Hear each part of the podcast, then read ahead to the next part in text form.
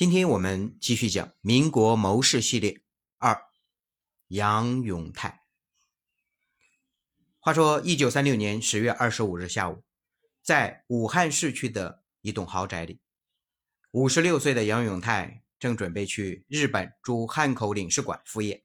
按照以往的习惯，杨永泰每次出门都必须穿上防弹的背心，但这一次，因为目睹一只老鼠。从衣柜里窜了出来，杨永泰觉得晦气，便打消了穿防弹背心的念头。缺少了这一层贴身的保护，出门之后，杨永泰的感觉很不好。他们来到长江岸边准备过江时，他突然改变了既定的安排，省府专轮召开，但他没有上去，而是改成了一艘乘客较多的普通渡轮。这个举动让杨杨永泰。多活了一个下午。当时混在对岸人群中有两名枪手，正紧紧地盯着省府的专轮，准备执行刺杀任务。可是他们没有想到杨永泰会跻身在普通客轮上，因此错失了一次下手的机会。但是两名枪手并没有放弃。杨永泰钻进奥斯汀轿车，扬长而去。他们重回省府专用码头，并且。躲进了一间早已闲置不用的旧票房里。下午五点左右，杨永泰参加完宴会后，再次来到长江码头，见目标终于出现，两名枪手飞身跃出，以极快的速度朝杨永泰连开数枪。杨永泰的后脑、左肩、右背均被击中，当场倒地，惨不忍睹。眼看自己快不行了，杨永泰最后对身边的侍从人员说：“我早知道必有今日，我已经将自己的。”献给了国家，有什么可怨恨的呢？只可惜我志向没有实现，国货却正在涨着呢。杨永泰遇刺案是民国时期在国民党的历史上继廖承志凯、廖仲恺遇刺后第二起重大的谋杀案。消息一经传出，朝野上下众说纷纭，有的说是 CC 系干的，有的说是复兴社干的。有的说是胡汉民亲信干的，有的说是湖北的湖北王何成俊干的，甚至有人说蒋介石的嫌疑也不小，而蒋介石却怀疑杨永泰之死是共产党干的。一个人物，当他的死能牵扯出四面八方来，这足以说明此人也是树敌颇多，同时也预示着他的死最终只能被当局拿来利用，真相永远。不能被大捞上岸。有一种说法说，军统戴笠受命调查此案后得出的结论是，杨永泰死于爱国青年自发组织中华青年抗日锄奸团，意思是说，没有哪位大佬是幕后主使，他是因为亲日被爱国青年锄奸除掉的。国民政府后来公布的结论则更有利用死人的味道。杨永泰之死与众多的当红人物均无干系。胡汉民的亲信。时任中央中央宣传部部长刘如隐是幕后凶手。很显然，这是蒋介石想借杨永泰之死打击老对手胡汉民。堂堂一方大员，最后竟然是这样一个凄惨不明的结局，想来也是够悲哀的。何况他当时是蒋介石的第一大谋士呢？杨永泰一八八零年出生于广东茂名高州一个殷实之家，早年接受过正统的封建教育。十七岁时中过秀才，但二十岁后他便放弃了科举的思想，转而考进了广州高等学堂。一年后又转入北京政法专门学校，开始系统的接受西方的近现代教育。对于早年的这个选选选择，杨永泰一度很得意，确实也反映出杨永泰。年纪轻轻就有对未来的预判的能力。后来他曾回忆说：“那时候我就感觉到科举没落了，是没有出路的。年轻人要想有前途，必须走新式的道路。”杨永泰的鼻子的确很灵。一九零五年，在中国历史上延续了一千三百多年的科举制度正式被废除，许多两耳不闻窗外事、一心只读圣贤书的书呆子们，顿时被困在了死胡同里，万念俱灰。痛不欲生，而杨永泰的境遇却大不相同。得益于先见之明，他非但没有陷进死胡同，相反觅得了一条涉足政坛的捷径。在北京政法专门学校，杨永泰就看到了一种趋势：在革命潮流的压迫下，腐朽不堪的清廷若想赢得苟延残喘的机会，必将选择君主立宪作为国家政治的落脚点。因此，从政法学校一毕业，他就干起了《广南报》的记者，并竭尽全力为君主立宪。摇旗呐喊。功夫不负有心人。一九零八年，二十八岁的杨永泰以刻意展现出来的才华以及鲜明的政治主张，如愿以偿地当选了广东省咨议局议员。乘着这股顺风，到一九一二年，三十二岁的杨永泰更进一步，成功当选中华民国临时国会议员。然而，当他满面春风地来到京城，准备施展政治抱负的时候，他才发现寄托了寄托了巨大希望的捷径，竟是一条死胡同。正当权的北洋军阀要的是武夫当国，根本不容国会染指权力。一九一四年春天，手握大权的袁大头为扫除称帝的障碍，干脆废掉了国会。无奈之下，杨永泰只好黯然南下，来到上海。再寻出路。在当时，作为一个南方人，却与北洋军阀素务渊源交道，杨永泰想要重新跻身政坛，有所作为，只有一条路，那就是加入蔡锷等发起的护国运动。意识到这一点后，杨永泰携带先前攒下的政治资本，从上海返回广州，加入了滇军将领李烈钧的幕府。李烈钧知道杨永泰是广东人。门生门生故旧众多，活动能量大。不久，便叫他做了两广护国军司令部下属的财政局局长，负责筹备粮草。这是杨永泰混迹革命阵营的开端。一九一六年，袁大头众叛亲离，忧愤而死。黎元洪继任中华民国总统，国会重新恢复。此时。旧国会中的第一大党国民党已分裂为几大派系，其中时任司法总长的张耀增和时任农商总长的辜中秀等人，为了壮大自己的派系势力，以研究政务、实行改进为宗旨，笼络了一批旧革命党人，组织出一个政学会。这时的杨永泰已在政治油锅中滚过多道了。他深深的知道，在纷争的不断的乱世中，想站稳脚跟，背后必须得有靠山，而这个政学会恰恰对他的胃口。于是，他拿出浑身的能耐，积极主动的加入了进去，并且成为了政学会十三名骨干之一。杨永泰后来被称为国民党的政学系的大头目，根源也就在这里。一九一七年。民国大大总统黎元洪与内阁总理段祺瑞争斗不断。七月，便帅张勋被利用，发动了复辟。段祺瑞趁机发兵，先驱逐张勋，再逼迫黎元洪下台，进而又以再造共和之功登上了权力宝座。段祺瑞再次上台后，拒不恢复临时约法与国会。孙中山为捍卫革命，毅然举起护法大旗。并在广州组建中华民国军政府，军政府是大元帅一人，由孙中山担任；元帅两人，由西南军阀陆荣廷和唐继尧担任。军政府刚成立时，孙中山对杨永泰十分的看重，私下曾表示希望他能够担任军政府的财政厅厅长。追随孙中山，而且还担任军政府的财政厅厅长。如果杨永泰是个纯粹的革命党，理应从命。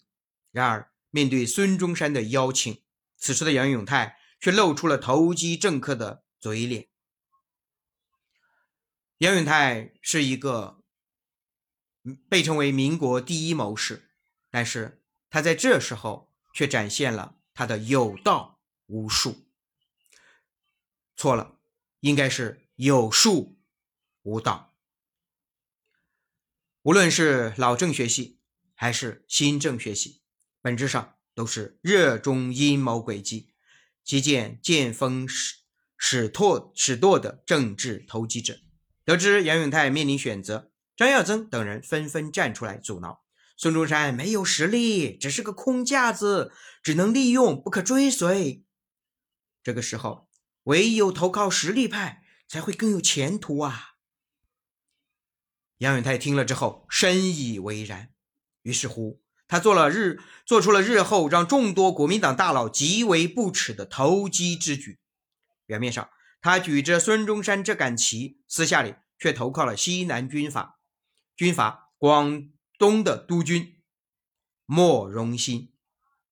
因为受到西南军阀投机政客的排挤，护法运动进行不久，孙中山就被架空，最终愤然出走。杨永泰这个人之所以招人恨，除了热衷投机，还有一点很要命：一朝得势，他只对谋利感兴趣，根本不屑于谋生。做人背叛孙中山之后，广东督军莫荣新觉得杨永泰很像鹰犬，便赏了他一个肥缺——广东省财政厅厅长。得到这个肥缺，几乎没有任何过渡和伪饰。很快，杨永泰就露出了他丑恶的嘴脸。一方面，他贪婪成性，在辖区内肆无忌惮地搞钱；另一方面，即便是政学会的兄弟同仁，也难挡他得意忘形的官僚架势。政学会老人曾讲过，当时政学会每月需要两百毫洋的活动经费。杨永泰上任广东省财政厅长时，曾答应负责这项经费，可没过两个月，情况就变了。每次向他索要经费，他都是一副高高在上、很不耐烦施舍的样子。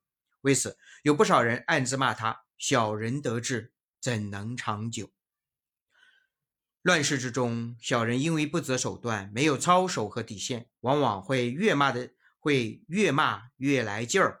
杨永泰的野心很大，在广东省财政厅厅长任上搞到钱以后，他一不做二不休，干脆打起了广东省省长的主意。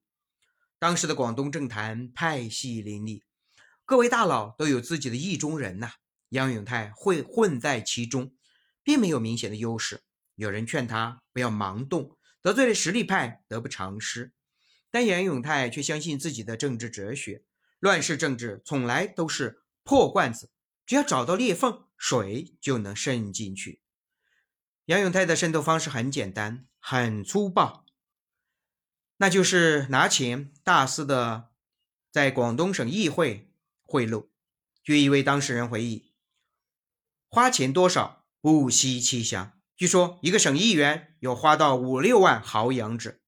果不其然，因为重金的渗透，杨永泰最终成功绕过了陆荣廷等几位实力大佬的阻挠，于一九二零年四月高调拿下了广东省省长。上任伊始，杨永泰踌躇满志，很想在广州有所作作为。可是，在这个时候，他忽略了一点：广州是南方各派势力争夺的焦点。这里不光有投机的机会，更有致命的危机。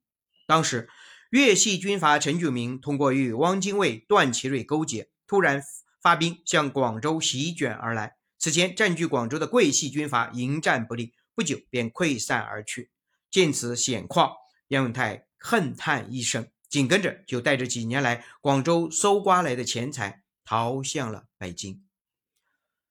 逃到北京以后，杨永泰的意志，杨永泰的意志并没有消沉。当时正值北洋政府恢复国会，参议院需要改选，他竟然异想天开，将投机的目光落在了正议长一职。政学会有人劝他：日下时局不明，南北纷争不休，万万不可孤注一掷啊！但杨永泰却依旧迷信他的破罐子政治哲学。在他看来，罐子越破，他的胜算越大。因此，他不仅砸上了自己所有的积蓄，而且向昔日的老上司陈春轩借了三万大洋。这一场议长之争，最起初的确在杨永泰的算计之内。但是，当他砸光所有的本钱后，一个让他始料未及的情况出现了。参议会的众多议员们觉得，议长的竞选人都不是什么好货色。于是他们开了一个会，最终决定干脆由各党派推出行政委员会代行议长，不要议长了。一路投机钻营，到头来竟是这样一个悲催的结果。时年已经四十六岁的杨永泰，真可谓机关算尽，反误了卿卿性命。杨永泰这个人之所以值得一讲，又或者说他这个人究竟能给后世人带来怎样的启示，关键点就在这里。在中国的传统社会，一个已经年近四十六、快如知天命的男人，全丢了，钱没了，剩下的没有其他，只有一个臭名声。这样的人，后来居然又东山再起，飞黄腾达了。再后来，居然又惨死在长江岸边。你想想，这些血淋淋的背后，也有着第一谋士那高超的谋略。从北京一败涂地离开以后，杨永泰来到上海，基本生活一度窘困到需要在老友郑寿之家借宿的程度。但暂时的寄人篱下，并没有让这个老男人躺平，他心有不甘啊，自信胸中还有利剑。他认为自己不善谋生，唯善谋化天下。若想东山再起，当化繁为简，效法诸葛孔明，拿出当世出师表。思来想去，杨永泰感到自己先前的风光根基在贵系，现如今虽然老怪贵系没落了，但新贵系正得势。于是他抖擞精神，拿出全部才学，给新贵系的李宗仁、白崇禧写了一份万言书。主旨是李白如何才能从中原称雄。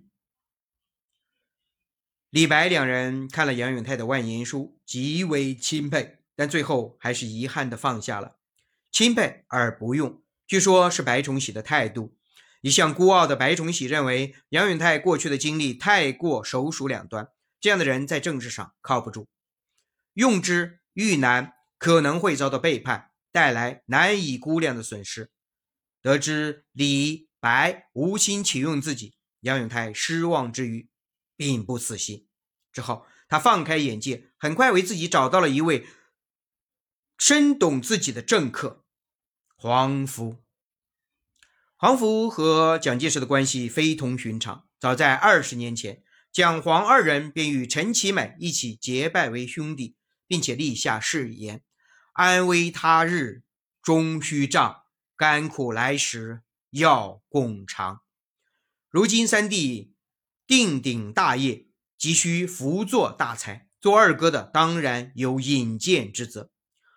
黄对蒋说：“海内有奇才，杨畅清先生，胸罗经纶，足以佐治。凡无所能者，畅清无不能。畅清所能者。”有时吾还不及，国家大计，望公商之。见黄如此推荐，蒋对杨似乎有了一些兴趣。可是，一审查杨的履历，蒋的兴趣随之就凝固了。他的看法与李白相似，此人污点颇多，毫无节操。这种人多半是钻营之人呐。对杨永泰而言，蒋介石的冷漠态度既在他的意料之中，又在他的担忧之中。经过一段时间的深思，他想明白了一点：自己毕竟不具备诸葛孔明的德行，而蒋介石也非刘备那样的仁义明君。要想打动此人，光有漂亮的说辞是不够的。非得递上他急需的利刃之谋不可。这时候，杨善谋天下的厚黑造诣终于有了用武之地。以当时的天下局势论，他料定削藩之策就是蒋介石急需的利刃之谋。得出这个结论，杨随即拜访了地任之人，此人就是蒋的亲信将领，自己交情不浅的熊世辉。杨对熊说。北伐之后，萧藩必是雄主之谋。萧藩之策，我已酝酿成熟，望天义兄代为引荐。此事若成，功在兄，劳在我。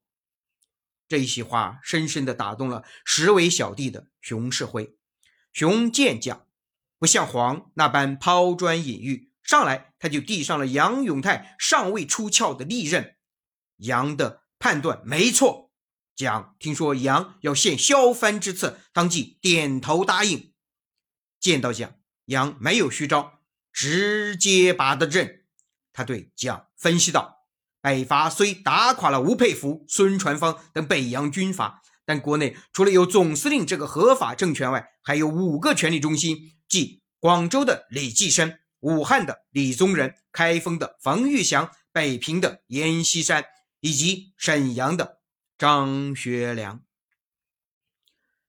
敌情不同，解决的手段亦不同。概言之，总司令可以经济手段瓦解冯，政治手段瓦解阎，军事手段解决李，外交手段解决张。概论之后，杨毫无保留，紧接着又献出针对每一路军阀具体的削藩之策。听到这一番高论，蒋介石大为振奋。当即表示要重用杨永泰。此时，杨玩了一招以退为进。他对蒋说：“我只求贡献平生所学，不图谋职位高低，一切听任总司令安排。”蒋听了，满意的说：“那你就暂以国民政府军事委员会参议的身份随我左右，有功之时再予提拔。”就这样，杨从一名落魄的在野政客。摇身一变，成为蒋身边的代任谋士，负责决策的贴身大秘，人称“独诸葛”。这一年，杨四十八岁。古往今来，谋士分许多种，杨就属于那种段位极高的一种，既能桌上发宏论，更善桌下使阴谋。简言之，此人不光说的好听，做起来更老谋深算，只是人品值得怀疑。一九二八年，蒋氏削藩暗中开始启动，史一登场，杨永泰就为蒋介石策划了一场别有运用心的哭祭大戏。七月六日。蒋介石率李宗仁、冯玉祥、阎锡山等各路诸侯出现在北京西郊的香山碧云寺，为的是隆重举行北伐胜利祭灵大典。祭典开始，哀乐响起，蒋介石扶着孙中山的灵柩痛哭不已，其他人见状也跟着一起痛哭。即李宗仁后来回忆，祭告典礼开始，蒋先生呼扶棺大哭，热泪如丝。冯阎。也频频抹泪，状如哀伤。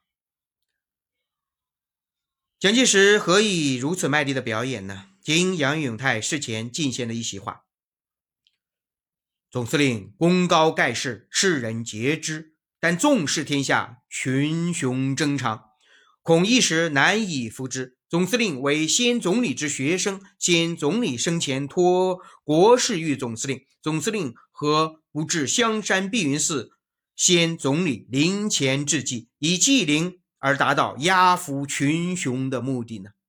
原来此番祭灵哭棺是杨永泰实行的削藩的第一步，目的是直下蒋介石是孙中山唯一正统传人的观念。这一步棋走出来后，紧接着杨永泰又策划布下了第二、第三步棋，先调李宗仁、冯玉祥、阎锡山到中央做官，以达到。离倭毁朝的效果。接下来以军政向训政过渡为由，推行全军政变，以达到削藩的目的。事后，虽说杨永泰这两步棋遭到了李宗仁、冯玉祥、阎锡山的强烈抵制，棋子没能真正的完全落下去，但蒋介石由此赢得政治主动却不容忽视。这就是杨永泰所说的“文戏造声势，文武戏定乾坤”。说到随后上演的武戏定乾坤，蒋介石所使用的是桌底策略，基本就是杨永泰先前线上的阴谋：军事解决李宗仁，经济瓦解冯玉祥，政治解决阎锡山，外外交解决张学良。只是在具体实施时，大阴谋下又套上一系列行之有效的小阴谋，例如分化离间、金钱收买、过河拆桥。因为采用了杨永泰的削藩之计，大概用了三年的时间，蒋介石削藩的目的基本达成。由此，杨永泰政治上开始走红，破坏力开始变大。一九三零年，随着各路军阀被击败，蒋介石没有收枪，而是将罪恶的枪口转向了红军。然而，三次大规模的军事围剿，蒋介石最终都落了个失败的下场。一九三二年，贼心不死，亲赴武汉，准备发动针对鄂豫皖苏区的第四次围剿。就在这时，一直在暗中揣摩的杨永泰又一次出手，并向蒋献上邪恶的万言书。在这份万言书中，杨先是迎合蒋，阐述了“攘外必先安内”，接着提出了臭名昭著、危害无穷的安内大计。三分军事，七分政治。看到这份万言书，蒋反应极大。据和杨同在政学系的王佑庸后来回忆，当时蒋介石看到这篇绝好的策略，果然龙颜大悦，立即升杨永泰为鄂豫皖剿总总司令、秘书长，随即随驾出征。从当时的斗争形势看，杨永泰提出的三分军事、七分政治，确实非常的毒辣。尤其是七分政治下推行的保甲、连坐、新生活运动，红军在第四、第五次围剿中接连失败，被迫长征。据说杨这个人私下里非常推崇唐朝的李林甫，因为剿匪有功，进一步将蒋介石重用后，渐渐的露出了不择手段、擅权顾宠。当时蒋在南昌行营下设五个厅。杨抓紧向蒋建议，为了提高剿匪的成效，行营五个厅最好改组成两个厅，一个厅抓军事，一个厅抓政治。军事由熊式辉负责，政治二厅可由他来负责。此时蒋多少已经有些言听计从，当即批准。对此，行营老人曾评价，改组南昌行营实为杨永泰揽权。经此改组，南昌行营变成了他和熊式辉这两大政学系巨头的天下。那时候，大家都明褒暗贬地称呼他为七分厅长。许多大佬惊愕的是，将南昌行营的大权揽到手之后，杨非但没有感到满足，野心进一步膨胀。他打起了行政院乃至 CC 系陈氏的主意。从行政院夺权，杨永泰玩的是狐假虎威，借南昌行营蒋介石的。权威蚕食行政院的权力，将行政院一大部分权力夺来后，他要趁势向蒋介石建议组建侍从室，企图将之控制在自己手中。对于 CC 系陈氏兄弟手中掌握的党务大权，杨永泰自崛起之后就异常眼红。由他倡导发起的七分政治下的新生活运动，其中蕴含着政学系趁机向文教系统夺权的阴谋。面对杨的咄咄逼人。C.C. 系陈果夫、陈立夫当即表示不会善罢甘休。一九三三年，陈果夫、陈立夫向南京、上海、北京、浙江、江苏、河南等省市党部负责人发出通令，要求他们速聚南京，共同倒杨。理由是此人过去曾拥护孙春轩，背叛孙中山，一向厚颜无耻，勾结官僚，结党营私，贪赃枉法。C.C. 系这一出，实际上就是上演的清君侧。然而蒋当时正倚重杨，C.C. 系操之过急，时机选择上没有把握好火候，躲过 C.C. 系的围攻。杨永泰原以为自己平安落地，哪知道天公不作美，不久后，一个更大的漩涡向他袭来。一九三四年一个春夏天，南昌机场附近的一个陈旧的营房突然浓烟四起。转眼蔓延整个机场，待消防车和卫戍司令部的大队官兵赶到，机场已烧成一片废墟。这就是民国历史上著名的南昌机场大火。噩耗传出，一时间舆论哗然。当时媒体这样写道：无数海外华侨的血汗、市民的积蓄、妇女的首饰和学童的早点钱，支撑起了草创的中国空军。没想到，还没真正的投入使用，便毁于一场大火。蒋介石获知此事，十分惊讶，悲痛莫名，当即命令命令侍从秘书、调查科科长邓文义调查此事，并指示对玩忽职守、导致此重大损失者一概枪毙。令蒋介石没想到的是，调查结果是执勤士兵吸烟，烟头未熄灭，即抛到木花中，由此引发大火。此结果一出，舆论瞬间炸了锅。CC 系大佬陈立夫首先发难，他偷偷将邓文义整理的那份密报纪要泄露给南昌某一小报，并暗示这场大火和贪污案有关。面对舆论气势汹汹的质问，蒋介石不好落座，随后命令杨永泰负责进一步调查。阴谋家在阴谋前面，往往会因为阴谋的心理而失算。这一次，杨永泰就失算了。他一味的想借机扳倒政敌邓文义，却忽略了彻查此案所隐含的凶凶险。经过调查，杨永泰告诉蒋介石，这场大火不是失火，而是人为纵火，目的是销毁购买飞机贪污的证据。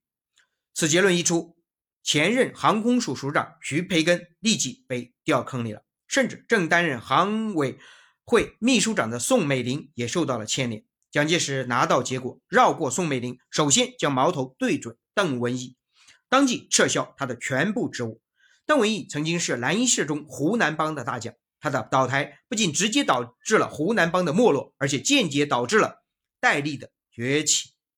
邓文仪晚年曾心情复杂地说：“军统局即由此成型。”说回杨，从表面看，借着南昌大火，似乎是窝里斗的赢家，但无形中他也预领了致命的子弹，因为他得得罪的人实在太多了，不光有湖南帮、蓝衣社、航空署，而且包含宋美龄，甚至蒋介石也觉得他知道的太多了。大概是一招不慎导致的危险局面。杨又耍了一招，以退为进。他以屡遭诬陷、心力憔悴为由，向蒋蒋提出了出洋游历的请求。但蒋正在图谋四川，尚需他的阴谋诡计，最终没有同意。蒋介石对付四川王刘湘，也是杨永泰又一次的耍了他的阴谋诡计。刘湘当时以拦截红军为名，希望蒋介石能够援助川军军饷、器械。表面上求援，实质上是借蒋顾川，一味要钱要枪，却不允许中央军进驻四川。对于这样一个刘湘，蒋介石是不欢迎的。然而，在蒋介石准备端茶送客之时，杨永泰却效仿张良，一把拦住了蒋。关于这段经历，杨永泰的部下王友庸有过一段极为精彩的描述：杨永泰效仿张良，伏尔献计。现在诚然是统一四川的良好机会，但四川内部情况复杂，不能操之过急。目前要先抓住刘湘，答应给钱、给军械，不派兵，只求派一个没有武装的参谋团驻重庆，协助川军计划作战。以后的问题以后再说。杨永泰此计的确有汉初张良暗促刘邦封韩信为真齐王的风采。对刘湘而言，放进参谋团这样一个摆设。就能赢得大批的军械钱粮，这样的好事当然不会拒绝了。可是刘湘没有想到，杨永泰撕出这么一个小口子后，紧接着竟祭出了一系列根本防不住的政治渗透术。一九三五年七月，杨秘密建议下，将在四川峨眉山开办军官训练团，自任团长，并调心腹大将陈诚任副团长，分批训练川军营以上军官。杨永泰在训练团虽未担任要职，却经常到训练团讲话，极尽分化拉拢之势。训练团结束，眼见川军大批将领已被蒋介石拉拢，杨永泰又提出先行改组四川省政府，让刘湘做主席，但财政、民政、教育、建设等几厅厅长要由南京任命。此举成功后，南京方面应立即派出军政部部长何应钦。到重庆召开川康整编会议，并恩威并施，逼迫川军撤防裁兵，实现川军国家化、川政中央化。阴谋诡计施展到此，刘湘追悔莫及，但为时已晚。就这样，整个四川被蒋介石兵不血刃的渗透控制。在杨永泰看来，助蒋图谋四川，当属大功一件。事后论功行赏上，蒋。介石理当在南京重赏他，蒋介石赏没赏呢？赏了，他没有在南京为杨永泰准备一把交椅，而是将他派到了湖北，这就是让杨永泰做封疆大吏。据说这也是蒋对杨产生了警戒之心，这是 CC 派暗地里再次倒杨的效果。在蒋介石身边，杨永泰有很多不可告人的秘密。多年来，他买通许多蒋介石身边的侍从，时刻记录蒋介石的言行，而且衣服里暗藏着左右乾坤袋。谁思起陈果夫报蒋介石，杨永泰两个口袋里永远装着两套方案。每当委座问计，他总是先揣摩，然后决定掏哪个口袋。杨永泰一直都是从他年轻时到现在都没有忠诚，只有投机和阴谋。这样的人万不可长久信用啊！蒋介石听了这些，对蒋介对杨永泰当然就产生了弃用之心。所以，当这些成为历史的时候，我们回望，作为民国的一个著名的、一个蒋介石的第一谋士，竟然是一个这样的人。我们纵观历史，我们纵观所有的重大的事件和历史，我们最终都能发现，最终，如果一个人只有术而没有道，结局往往是悲惨的。杨永泰这个谋士，我们就讲到这里。大家有什么想法，可以一起探讨留言。谢谢。